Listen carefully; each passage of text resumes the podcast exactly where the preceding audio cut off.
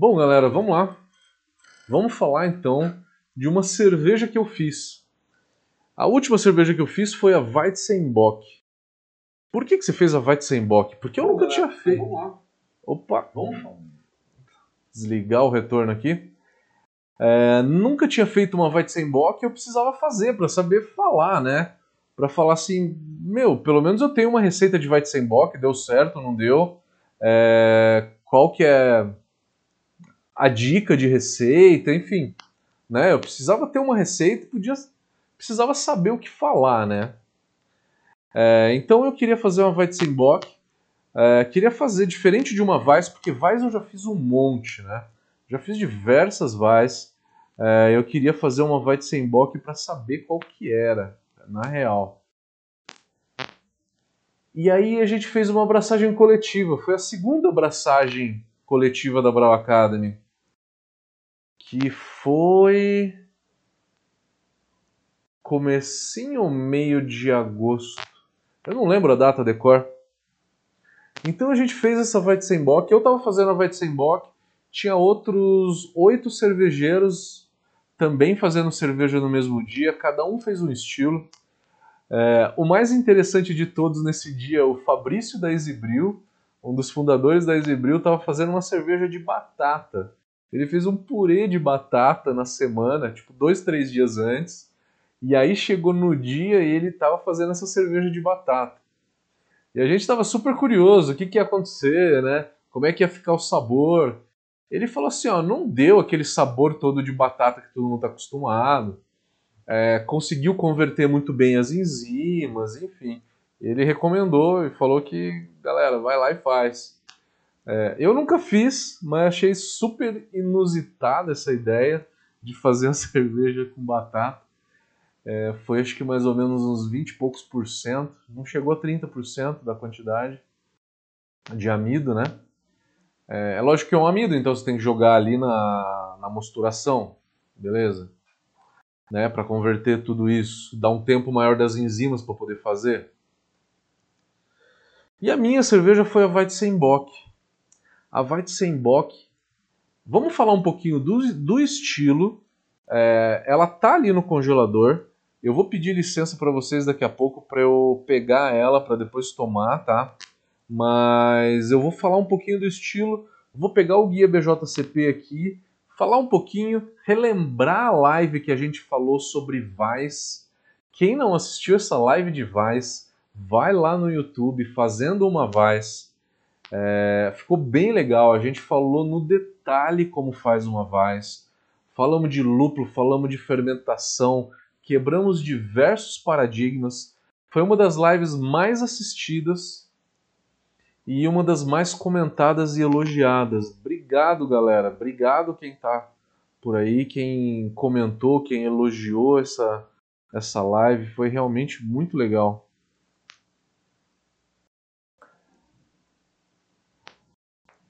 Quem tiver pergunta já vai fazendo e aí depois no final a gente responde. Vamos começar. Eu vou começar dando uma, um overview sobre a Weizenbock, tá? Primeiro, só para a gente se situar, quais são os tipos de cerveja de trigo que a gente tem? A cerveja de, de trigo tradicional, ela se chama Hefeweizen, H-E-F-E. Hef quer dizer levedura, levedura em alemão. E por que Hefeweizen? Uma cerveja de trigo com levedura? O que é a turbidez numa Weiss? É a levedura, né? Porque é uma levedura que não flocula. E é uma levedura que não flocula e com isso ela dá turbidez. Essa é a maior parte da turbidez de uma cerveja de trigo.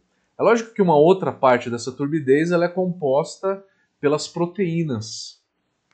Hoje, muitas cervejarias na Alemanha, as de grande porte, estão preferindo reduzir mais a carga de levedura e trabalhar um pouquinho mais com turbidez proveniente de proteínas. E eles estão, inclusive, até fazendo, dando um choque térmico na, na cerveja no momento do invase, para que com isso, esse choque térmico dê um pouquinho de turbidez, tá? É, isso é por troca térmica, né? Trocador de calor, trocador de placas, né? É, você dá alguns choques térmicos aí nessa cerveja, né? Acho que dois choques térmicos, né? Esquenta e esfria, esquenta e esfria. Você aumenta a turbidez, você aumenta bastante a turbidez e você pode até centrifugar essa cerveja para tirar a levedura. Então tem cervejaria de, que faz cerveja de trigo hoje na Alemanha que está centrifugando para tirar a levedura e aí a turbidez que antes era dada pela levedura nas cervejas tradicionais é dada agora pela proteína. Dando choque térmico na proteína, você consegue dar uma turvada nessa cerveja, ela meio que coagula, né? E aí você não vai decantar isso, você vai colocar essa proteína é, desestabilizada, né? É, para dentro da cerveja. Hefeweizen, então, é a cerveja de trigo tradicional. Para quem não gosta daquele bananão todo, né, daquele cravo, daquela cerveja intensa, prefere uma cerveja com drinkability melhor, tem a Light Weizen. Light de leve mesmo, né? Só que Light é escrito em alemão. L-E-I-C-H-T. Que é uma, uma Weiss um pouquinho mais leve, que se fermenta numa temperatura um pouco mais baixa do que a cerveja de trigo tradicional. Eu falei muito bem sobre temperaturas de fermentação na, na live que a gente falou de Weizen, tá? A gente falou bastante de como deixar ela com banana, se você quiser, de, com cravo, com os dois, fazer de uma forma que os alemães fazem ou regular ela melhor. Então que eu não vou tratar tanto nessa live, tá? Quem quiser saber, assiste lá a live que a gente falou de Weizen. A Hefeweizen, que é a tradicional, ela é bem intensa. A Light Weizen tem o objetivo de ser um pouquinho mais leve, ser um pouquinho mais leve, com drinkability melhor. E aí você tem um tipo de cerveja de trigo que ela é filtrada, ela é limpa, né? ela não tem turbidez chamada de, de Crystal Weizen, de cristal, né? Porque ela não tem a turbidez, passam essa cerveja numa centrífuga e aí depois invasam, né? E a cerveja fica com um drinkability melhor. As temperaturas de fermentação não são tão altas. É uma cerveja que não é tão intensa quanto uma cerveja de trigo tradicional. Depois da Hefeweizen, a gente tem a Dunkelweizen. A Dunkelweizen, ela é Dunkel quer dizer escura. É uma cerveja de trigo escura. Ela é, na realidade, não tem malte torrado, tá? Ela tem malte caramelizado. Ela realmente tem malte caramelizado. É, não tem torra, não tem aquele sabor de café. Ela é uma cerveja muito intensa, Dunkelweiss, tanto quanto malte quanto na, na fermentação, no perfil de fermentação dela. Ela só não tem uma graduação alcoólica tão alta. A Dunkelweiss tem de 4.3 a 5.6 de álcool. Subindo um grau, a gente tem a Weizenbock. Depois da Weizenbock, a gente tem a Eisbock, né? É, que às vezes é feito em cima de uma bock mesmo, não de uma Weiss, né? Mas né, algumas podem fazer com cerveja de trigo. Vamos falar da Weizenbock agora. E para falar da Weizenbock, eu vou pedir para vocês 10 segundos que eu vou lá na minha geladeira pegar a cerveja. Eu tô aqui no escritório, tá? A geladeira é lá no fundo. É realmente muito rápido, galera. Eu já volto.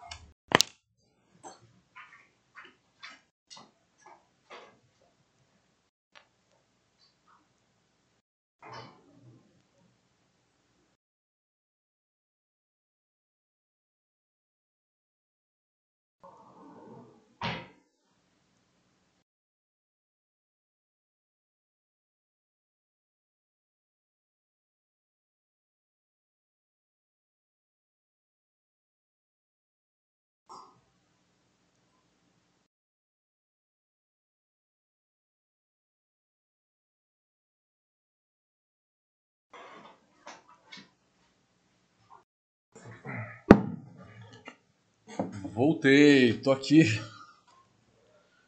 De volta. Vamos lá, então tá aqui um copo da Brown. Uma cerveja de trigo bem carbonatada, como vocês podem ver, né? Com um fundinho na garrafa pra gente chacoalhar e servir, é lógico, né? Tá aqui a borrinha final num copinho da Brown, show de bola. Né? Tá aí a cor então. Quem quiser dar uma olhadinha, tá aí. Uma Weizenbock, bem escurinha, bem escurinha, bacana. Vamos falar um pouco dela então. Com o BJCP na mão. Vamos lá. Impressão geral de uma Weizenbock. É uma cerveja forte, maltada, frutada. Frutado vem do Ester, né?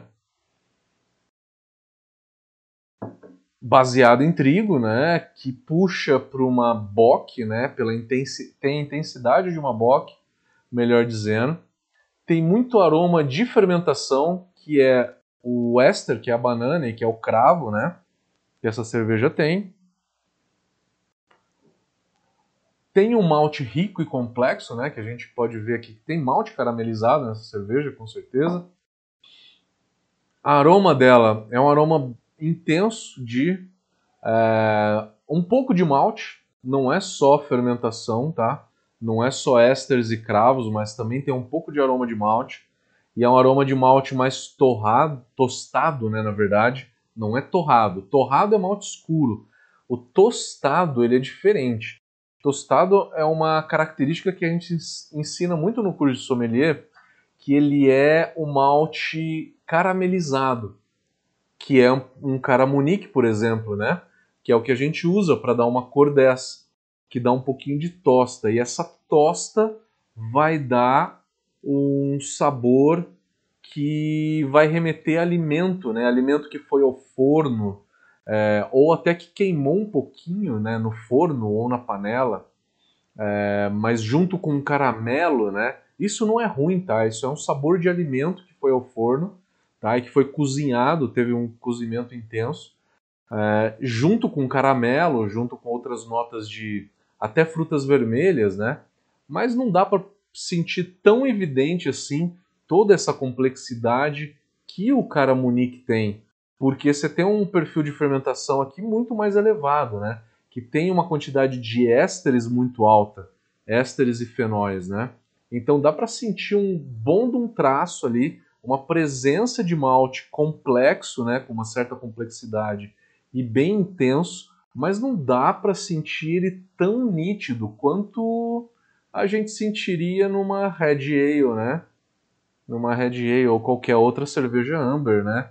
Ou que tenha maltes caramelizados bem intensos, né?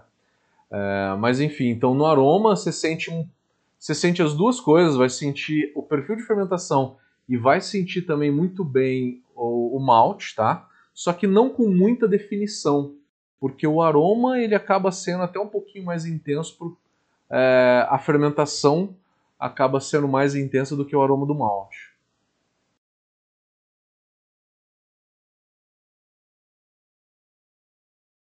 Aparência, uma cerveja turva, né? Vocês podem ver que ela é turva realmente, tá? Ela não está tão limpa assim, ela tá turva. Formação boa de espumas, né? Uma, uma cor de espuma que remete ao marfim, né? Uma retenção de espuma muito alta, realmente muito alta. A formação e a retenção de espuma bem alta. O sabor, ele é muito parecido com o aroma às vezes não, não necessariamente é em todas as cervejas, né? Vocês sabem disso. Que às vezes a, a cerveja ela tem um aroma bem complexo, bem interessante, mas aí na hora que você toma, você fala assim, putz, ficou vazio, o aroma ficou vazio. E tem até um termo para a gente descrever isso, né? O pessoal costuma dizer, a cerveja não entrega o que ela promete. Na hora que você toma, ela não entrega o aroma que ela prometeu, né? Mas no sabor, então, ela entrega o que ela promete, ela realmente entrega Na boca ela realmente entrega.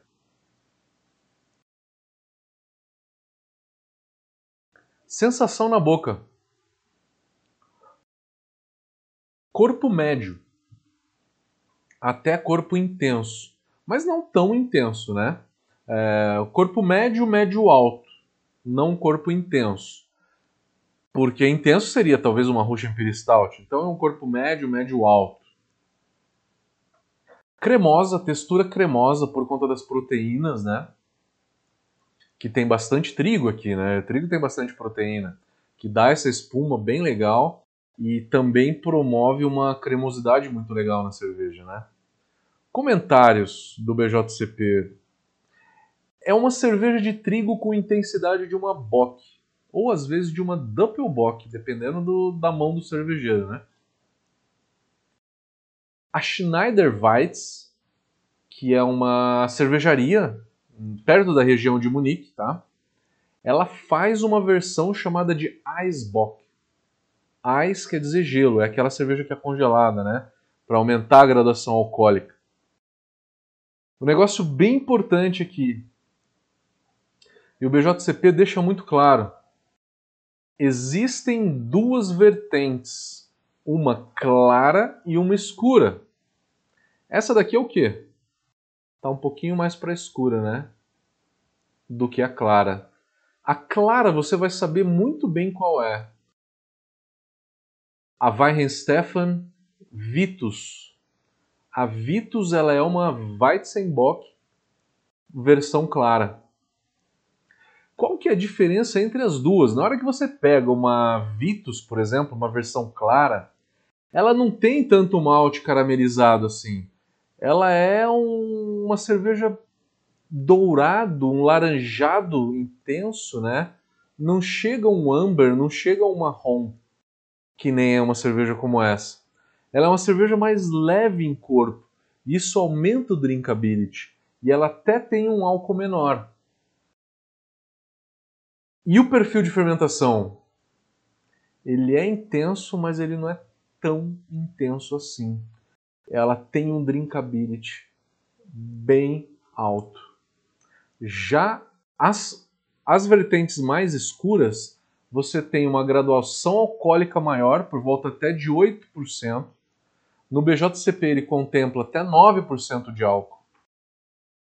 Tem um maltado bem mais intenso e o amargor pode aí puxar para uns 20, 25 IBUs, tá? Então você tem essas duas vertentes. Você tem uma clara, como a Weihenstephan Vitus, que ela tem um drinkability melhor, ela é mais clara, ela não tem malte caramelizado nessa intensidade, tem uma graduação alcoólica menor, tem um perfil de fermentação também mais baixo, com menos ésteres, e tem um amargor menor. Já a Dark vai ter uma cor maior, vai ter uma graduação alcoólica maior e vai ter essa presença de malte tostado. Eu tentei ficar numa dark, mas não tão intensa. Vou falar para vocês qual que é a minha receita daqui a pouquinho, tá? Antes disso, deixa eu só terminar, falar mais algumas coisas do BJCP aqui, que isso foi muito importante. É, então, no BJCP você tem a Pale e tem a Dark super importante, o concurso ele pede se é pale ou se é dark. Então tem aqui, está escrito no BJCP que você tem que informar se ela é clara ou se ela é escura.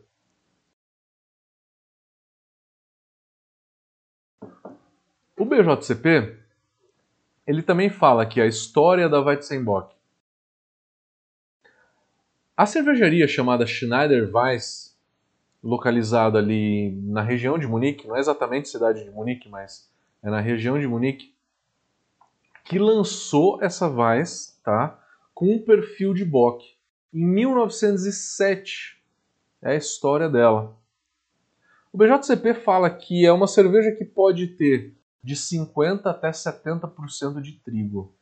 Eu acho besteira fazer uma cerveja com 70% de trigo. E ainda é uma cerveja que tem muito malte, não tem?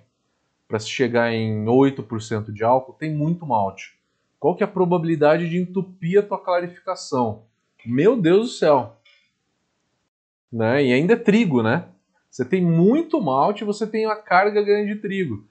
Para mim, essa cerveja você pode tranquilamente, qualquer vais, deixar em 50%. Quer reduzir um pouco? Fica em 40%. Menos do que 40% não. Mas por volta de 50%, acho que para mim está bem legal. Além do malte de trigo, o que mais que você pode usar? Tem gente que usa Pilsen, tem gente que usa Viena como base. O Munique ele é muito usado, porque o Munique ele tem as substâncias melanoidinas também, né? E a melanoidina também dá cremosidade, assim como a proteína do malte de trigo também dá. Então as duas coisas combinam muito bem. Você tem uma harmonia legal de sabores aí. O BJCP fala que é uma cerveja que se usa lúpulos alemães. É lógico, lúpulos alemães. Que a gente está falando? A gente está falando de Mittelfru, Tettnanger. Um Sass cabe aqui, tá? Um SAS cabe, não é alemão, mas cabe tranquilamente, tá?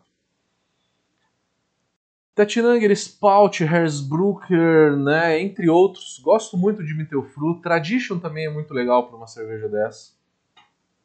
Gosto muito de Mittelfru, Tettnanger, Tradition, Hersbrucker, SAS. Qualquer um deles você pode usar. E aí, vamos dar uma olhada na minha receita. Qual foi a receita que eu resolvi fazer dessa cerveja?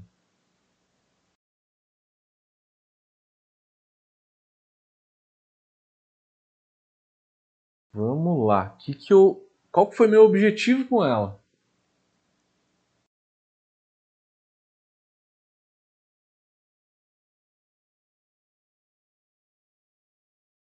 Tá na mão. Beersmith. Eu coloquei exatamente malte primeiro, né? 50% de trigo. 50%. Aí eu coloquei Munique em 14%. Carahel, que é para dar um pouco de corpo nela. Carahel tem um sabor leve, né? Um caramelizado leve que remete a mel. Ele é muito saboroso. 15% de carahel. 15% de carahel. 15% de malte Pilsen, que é uma base que é só para complementar, né? No meio desse monte de malte intenso, o Pilsen ele serve apenas de vetor, né? E 8% de melanoidina, que é para também dar cremosidade. Com isso eu tentei fazer uma cerveja realmente cremosa, com trigo, com munique e com melanoidinas. Todos os maltes que dão cremosidade. e ficou realmente cremosa. Não ficou tão clara, não dá para falar que é uma versão clara, é uma versão escura.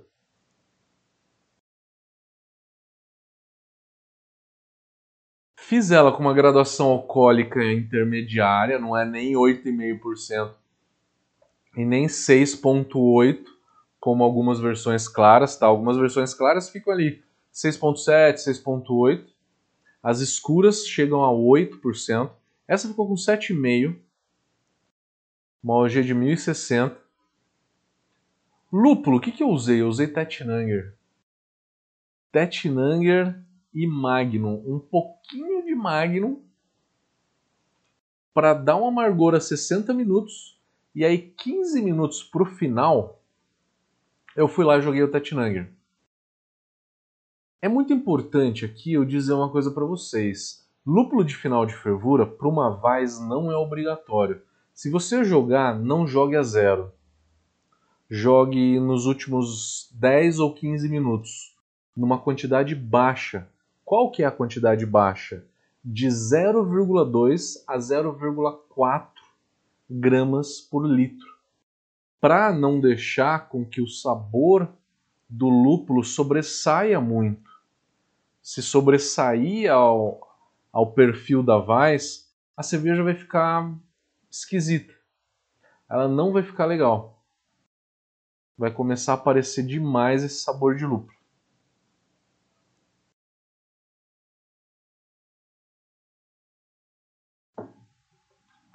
A lupulagem, então, a lupulagem básica, eu deixei ela com 18 IBUs, porque ela é um pouco mais maltada, tá? Não é o caso de deixar entre 8 e 10 IBUs, porque ela, ela tem um malte mais intenso, tá? É, então eu deixei mais na casa dos 20 IBUs. Ela aceita até 25. Consigo sentir o amargor com isso? Não. A única ideia é equilibrar a cerveja, não é sentir amargor e nem sabor de lúpulo, tá? Levedura. Tão famosa, tão usada, WB06. Fácil de achar também. Não é a melhor levedura para cerveja de trigo, né? A gente sabe muito bem disso. Mas é a mais fácil que tem para encontrar. Aí, pensando em ésteres e fenóis, recapitulando então aquela nossa aula que a gente falou, a live que a gente falou de Weizen, que a gente fez ali na cervejaria em Resende, né? Foi uma das lives mais divertidas, né? Fazendo churrasco, tomando cerveja que nem uns doidos e falando de Weizen. Saudade, saudade do Elic. Se você estiver por aí, Elic, saúde. Eu pensei os ésteres dessa cerveja não tão intensos. Se eu não quero um éster tão intenso numa Weiss, eu não vou fazer a parada proteica.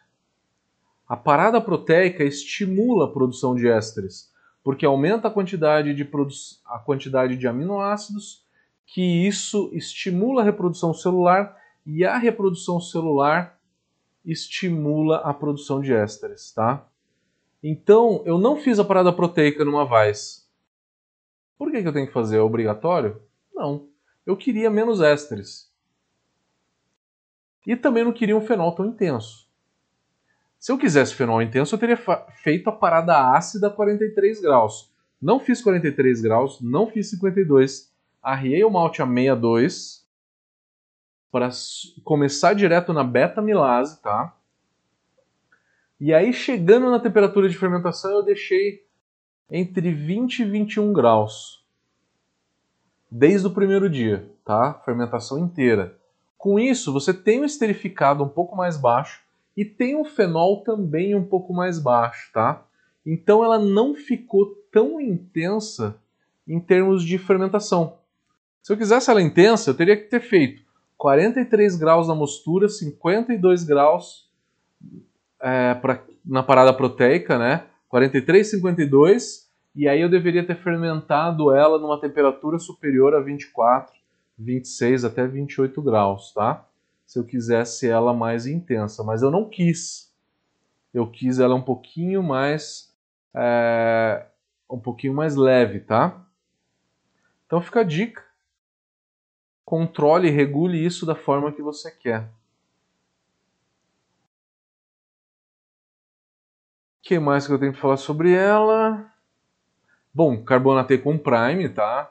O Prime, na realidade, ele até aumenta um pouquinho né, o sabor dessa cerveja porque ele é uma segunda fermentação e essa segunda fermentação acaba dando um pouquinho mais de sabor para essa cerveja.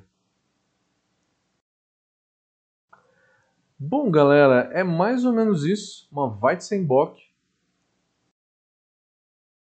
Vamos lá às perguntas. Eu vou começar sempre pelo Instagram, que o Instagram é aquele que sempre cai. João Carlos Maximiliano. Abraço para você, meu querido. O Marujo Bir tá falando que a próxima cerveja dele é uma Weizenbock. O Celão falou que deu vontade de tomar. Tá saborosa, cara.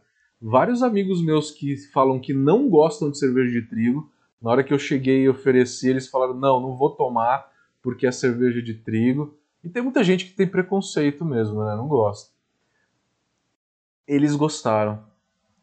Falaram que ficou legal. O Celão falou que com 50% de trigo já entope. Entope sim. E também falou que Styrian Gold vai. Perguntou se Styrian Gold vai bem. Styrian Gold vai muito bem em cerveja de trigo, tá?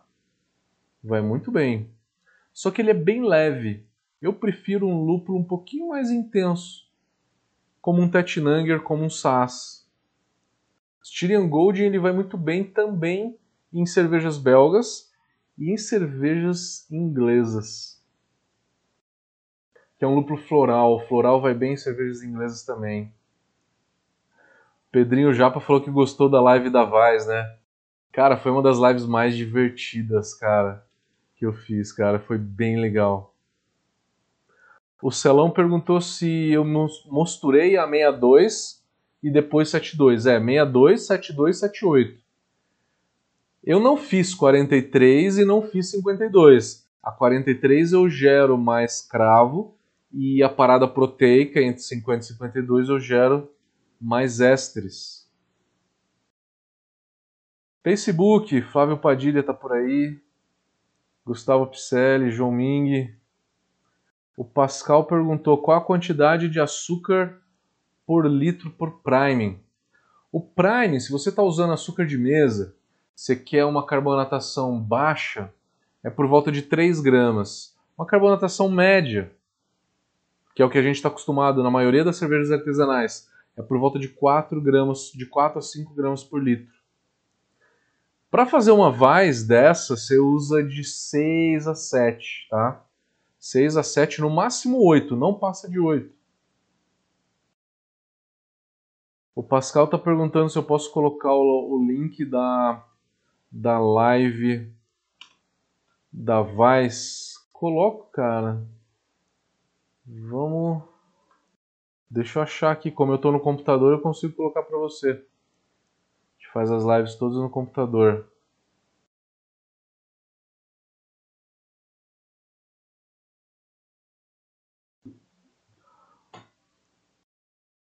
confirmação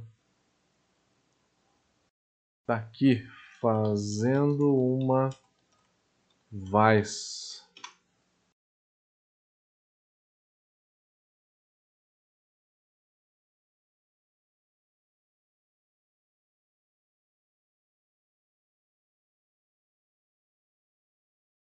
Tá aqui, copiar o link. Vou colocar para todo mundo. Tá no canal da, da Brown Academy, né? Canal da Brown Academy.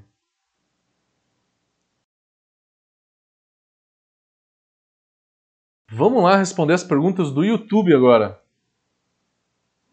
O YouTube é sempre quando sempre tem mais gente, né? Boa noite, galera. Flávio Assis, Vitor Hipólito, David Paldini, Osiris, como é que tá? Leonardo, André Luiz, Daniel Ricardo, David Paldini, Maurício Anadão, como é que tá? Dayatuba. Humberto Conrado, Reinaldo Bessa, Rodrigo, André Luiz, Alan Bessa, Paulo Fontes, Hilton, como é que tá, meu amigo? Alan, Moser Mariano, como é que você tá, Moser? Guilherme Vargas, o Guilherme falou que a cidade da Schneider Weiss chama Kelheim, com K. Eu não lembrava o nome da cidade, viu, cara? Obrigado pela, pela lembrança, eu não lembrava do nome da cidade. O Moser Mariano fez uma, uma Weizenbock. Ele está falando aqui, ó. Minha Weizenbock, na primeira abraçagem coletiva que a gente fez, foi em junho, né? está com três meses de garrafa e a maturação fez muito bem para ela. A redonda, né, como é uma cerveja intensa em malte, a maturação na garrafa vai acabar arredondando ela. Eu não guardaria ela muito mais do que 8 ou 10 meses, tá? Ela deve estar tá chegando agora no ótimo dela, tá? Em 3 meses ela deve estar tá no ótimo de ser tomada. E a partir daí ela vai começar a decair você vai perceber que ela vai começando a ficar aguada, vai vir oxidação, papelão, né? Vai começar a vir alguns defeitos aí, tá? E ela pode começar até a ficar um pouco rala, aguada, rala, com muita espuma, com bolhas grandes, finas, né? Aí ela começa a degradar, a partir daí ela começa a degradar.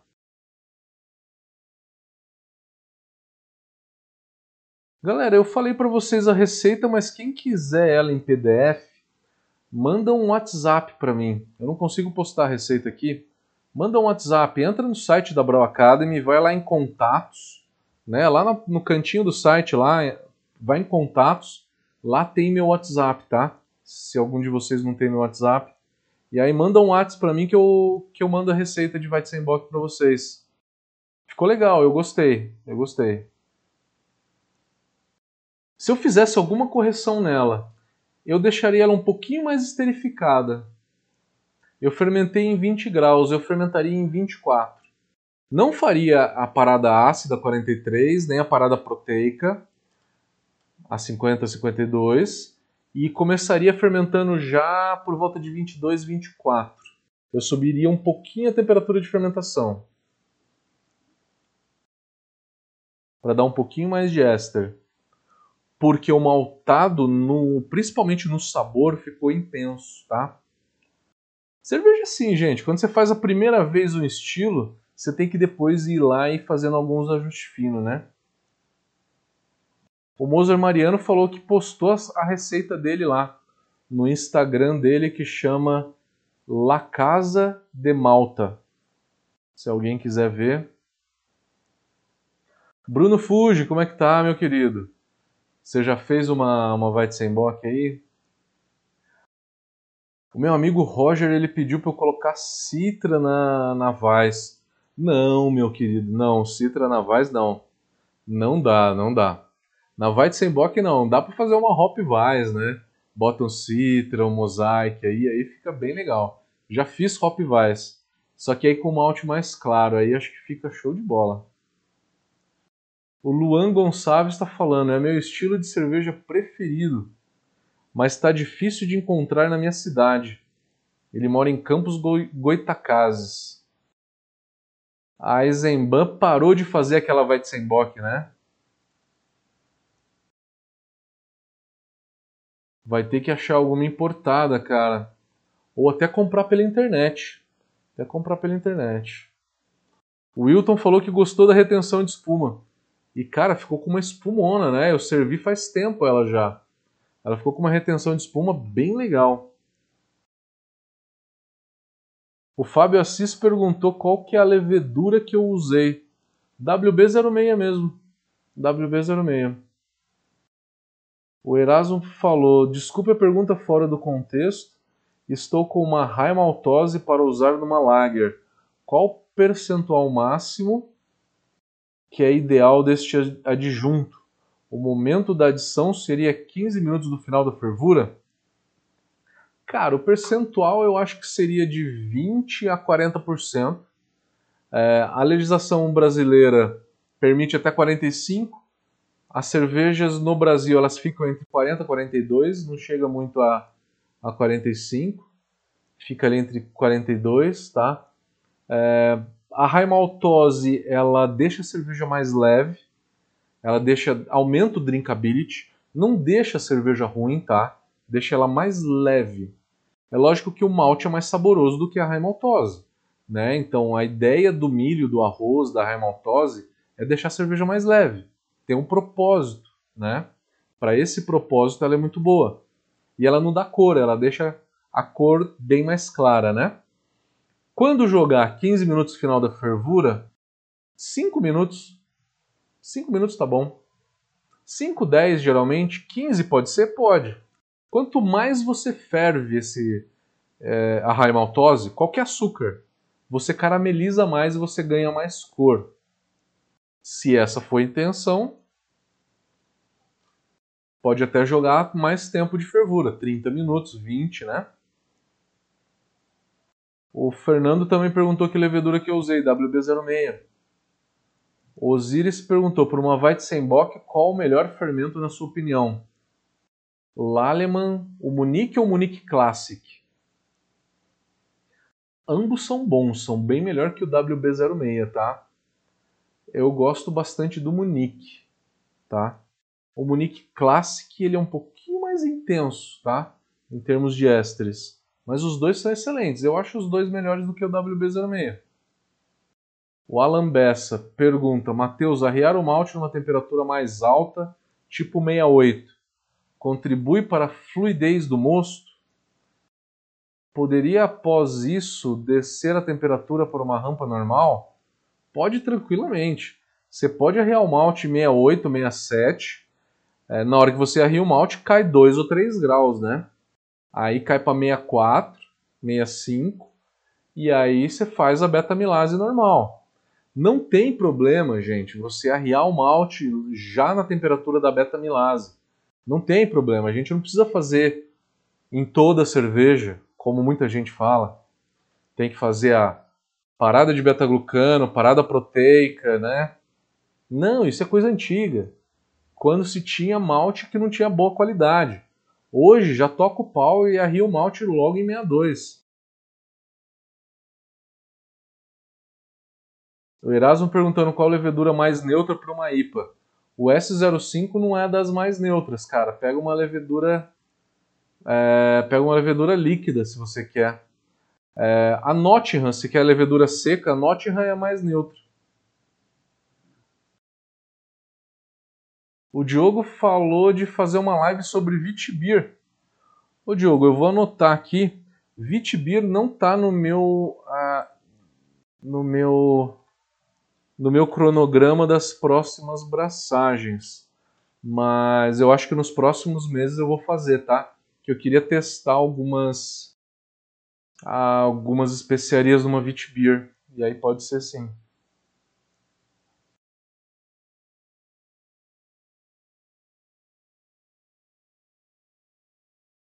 É... O Osiris perguntou: numa Vitibir dá para seguir essas rampas de mosturação de temperatura que eu fiz? É, Osiris, depende, depende de se você está usando malte só malte ou se você está usando adjuntos, tá? Se você está usando adjuntos, se é trigo ou aveia não maltada, é bom fazer 52. A parada proteica, tá? Que é para quebrar proteína em aminoácido. A levedura usa aminoácido para poder fermentar bem, tá? Se você usa uma carga muito grande de flocos, seja de aveia ou de trigo, tá? Ou de cevada, é, você vai ter pouco aminoácido, aí a levedura não vai fermentar tão legal. Temperatura de fermentação, cara, depende da levedura. Se você usar o T58, que é muito frutado, é 18 graus. Se você usar o S33, você pode ir até 22 graus, tá? Depende da levedura.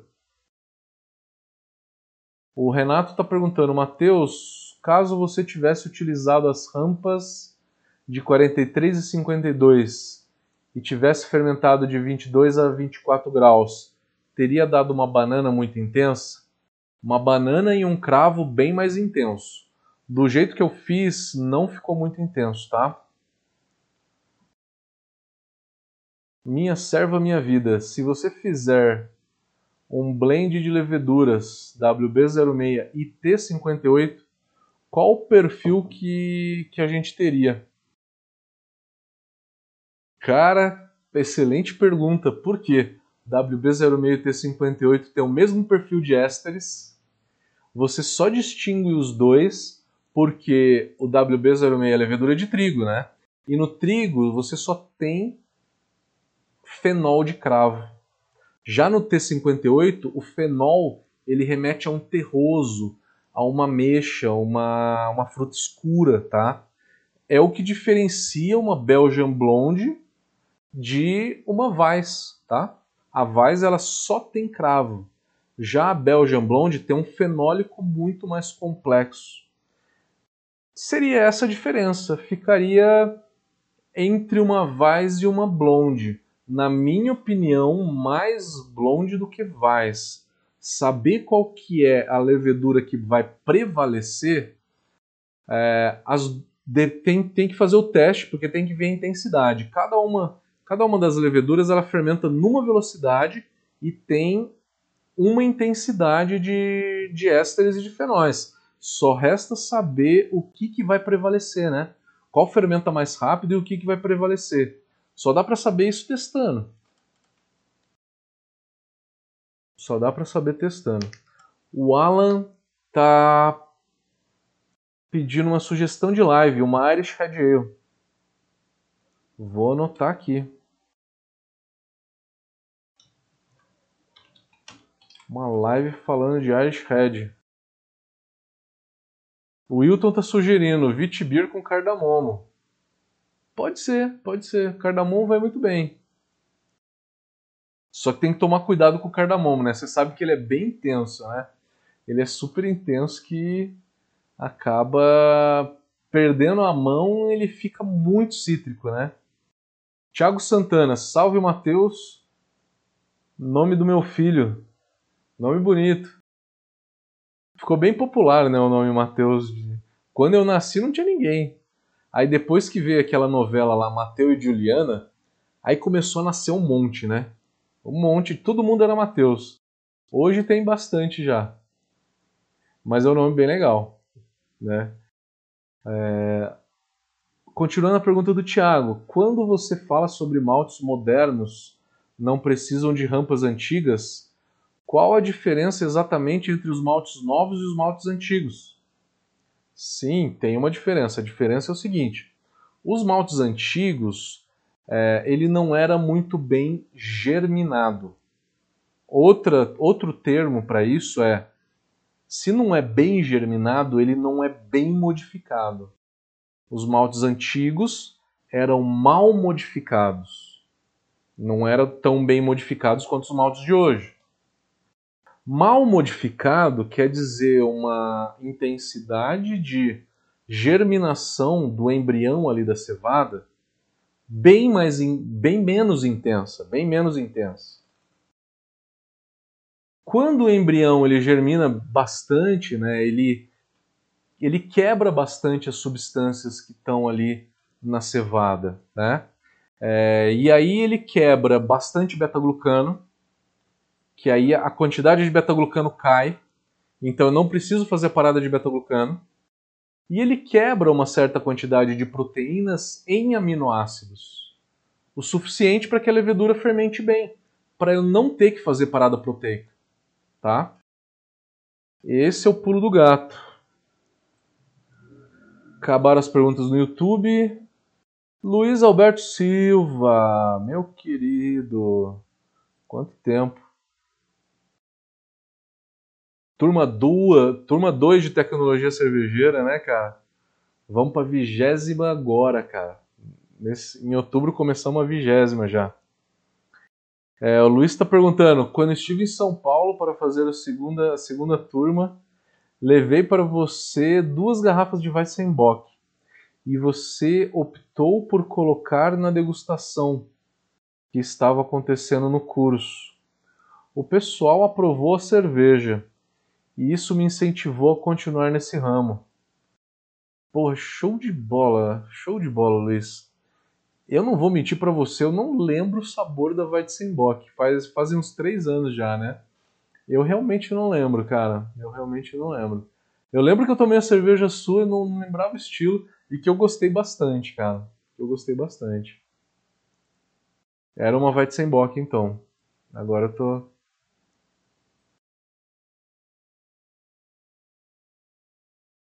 É, vamos lá. Instagram, parece que tem pergunta no Instagram aqui.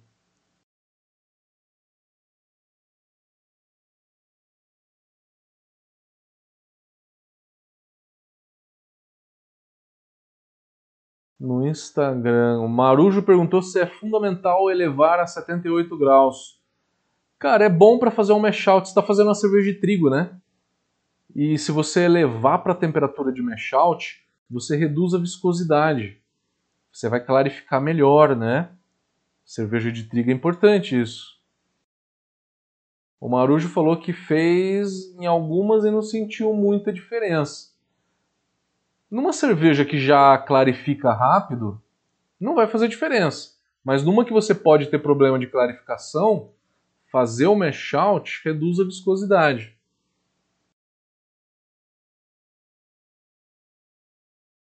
O Pedrinho Japa falou: Já usou a levedura German Weiss da East Lab? Não. Não usei, não sei que cepa que é.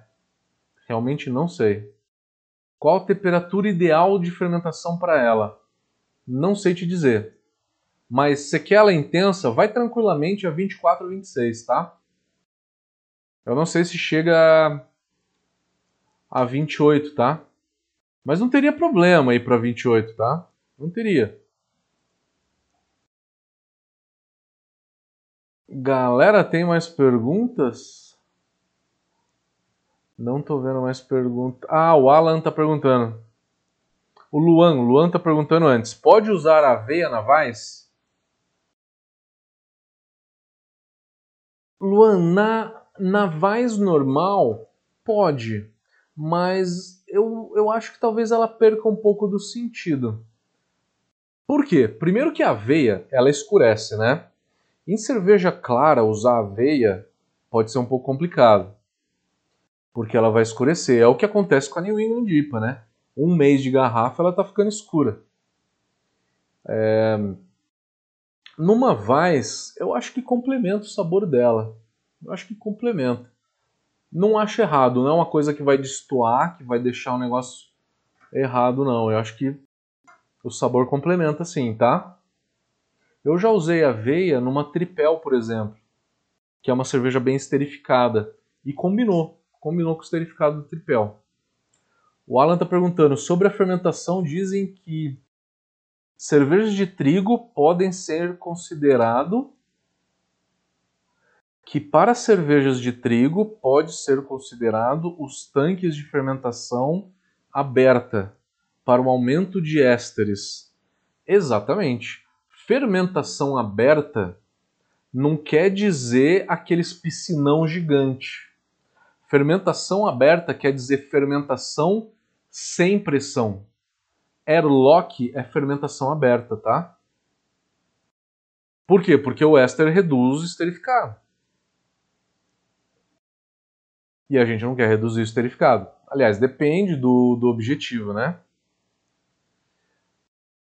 O Wilton falou que excelente aula. Valeu, Wilton. Show de bola. Galera, quem tiver mais algumas perguntas, coloquem aí.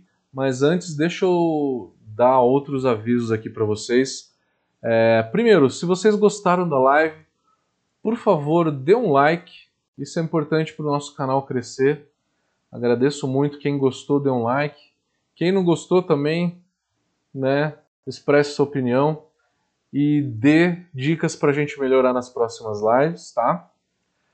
Um aviso muito importante, galera, muito importante, muito importante.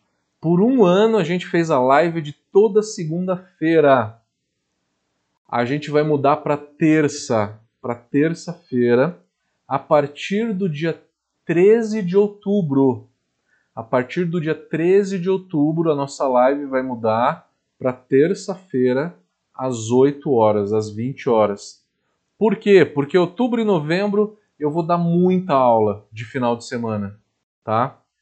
É, e aí, quem trabalha de final de semana folga na segunda, né? E aí, na segunda, eu já tentei fazer algumas lives tendo trabalhado de final de semana. Você fica meio em off, você fica meio descanso, meu, não fica, não fica legal, não rende tão bem, tá? Então eu vou tirar as segundas-feiras para descansar. E eu acho que vai render melhor se a gente fizer de terça, tá? Então vamos fazer a partir do dia 13. 13 de outubro vai ser terça-feira, tá? A da semana que vem é segunda. Da semana que vem é segunda-feira. A partir da outra semana, dia 13 de outubro, já começa na terça-feira. 13 é terça-feira, tá?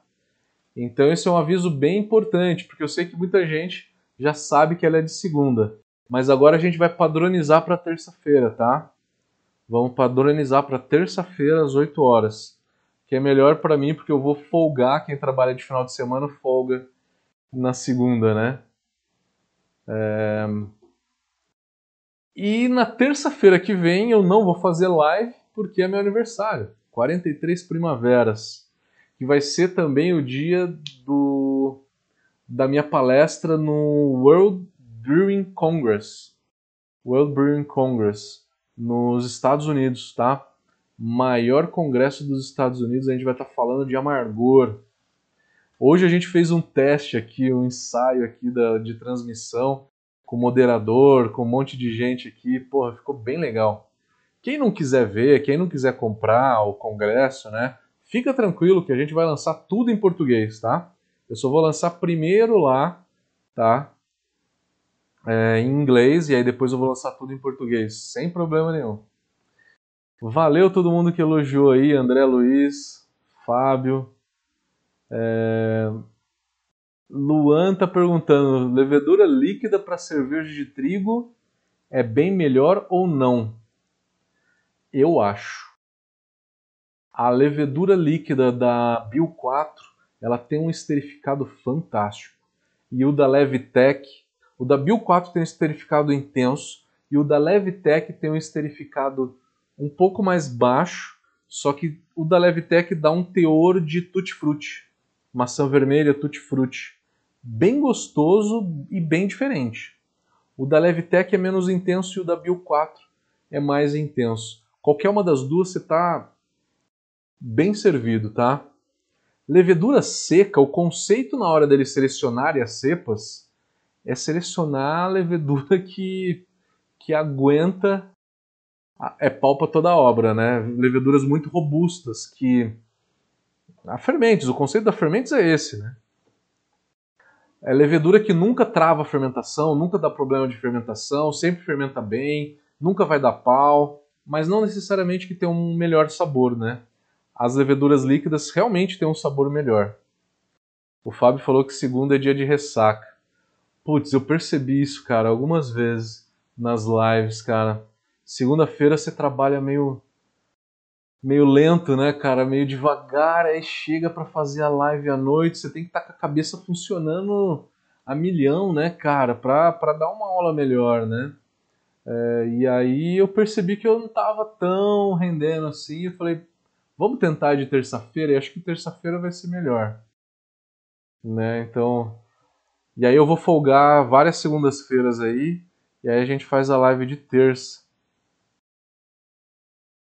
Ô, Thiago, vamos soltar logo mais. Eu tô muito ansioso também, cara. Tô extremamente ansioso para soltar nosso modelo de cálculo de amargor. Com certeza, eu tô super ansioso quanto vocês. Porque, cara, é um prazer imenso desenvolver um negócio desse, cara. E falar pra gente do mundo inteiro, cara. Não só do Brasil, mas gente do mundo inteiro.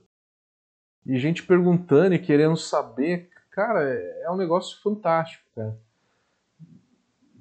É muito prazeroso, é muito prazeroso. Galerinha, já que terminaram as perguntas, vamos ficando por aqui. Semana que vem é segunda, às 8, tá? Semana que vem, dia 5 de outubro, é segunda-feira, às 20 horas. Mas no dia 13 de outubro, que é uma terça-feira, aí a gente já muda para terça-feira, às 8 horas, tá? Beleza, galera? Vamos ficando por aqui então. Obrigado.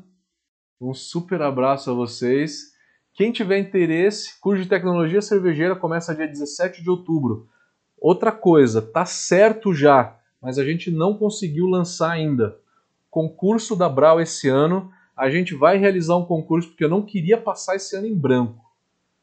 Julgamento é 8 de dezembro, estilo livre. Estilo livre, tá? 8 de dezembro é o julgamento. Entrega das amostras vai ser até o dia 2 de dezembro, tá? Aqui em São Paulo.